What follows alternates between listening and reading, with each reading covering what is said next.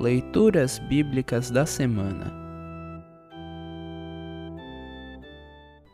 O trecho da Epístola para o quinto domingo após Epifania está registrado em 1 aos Coríntios, capítulo 2, versículos 1 a 12.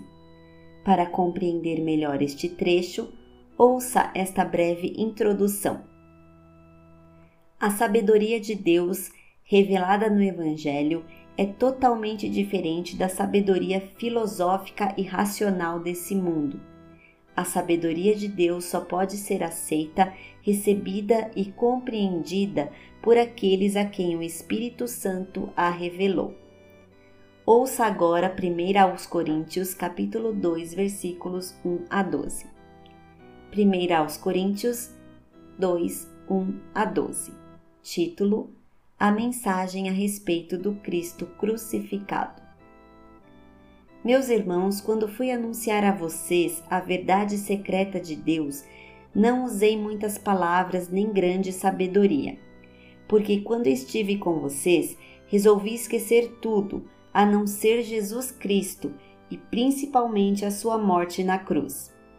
Quando visitei vocês, eu estava fraco e tremia de medo o meu ensinamento e a minha mensagem não foram dados com a linguagem da sabedoria humana, mas com provas firmes do poder do Espírito de Deus.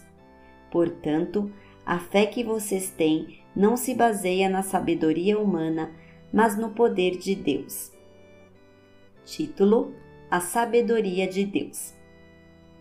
Porém, para os que são espiritualmente maduros, anunciamos uma mensagem de sabedoria. Mas não é de uma sabedoria deste mundo, nem a dos poderes que o governam e que estão perdendo o seu poder.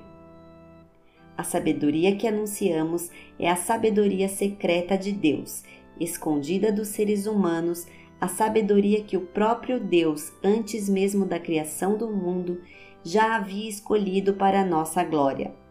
Nenhum dos poderes que agora governam o mundo conheceu essa sabedoria, pois, se a tivessem conhecido, não teriam crucificado o glorioso Senhor.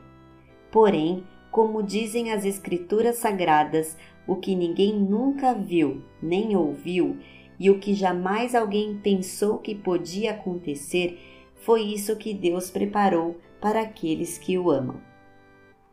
Mas foi a nós que Deus, por meio do Espírito, revelou o seu segredo o Espírito Santo examina tudo, até mesmo os planos mais profundos e escondidos de Deus.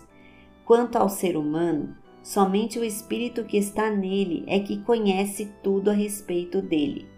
E quanto a Deus, somente o seu próprio Espírito conhece tudo a respeito dele. Não foi o Espírito deste mundo que nós recebemos, mas o Espírito mandado por Deus para que possamos entender tudo o que Deus nos tem dado. Assim termina o trecho da epístola para esta semana. Congregação Evangélica Luterana Redentor Congregar, Crescer e Servir.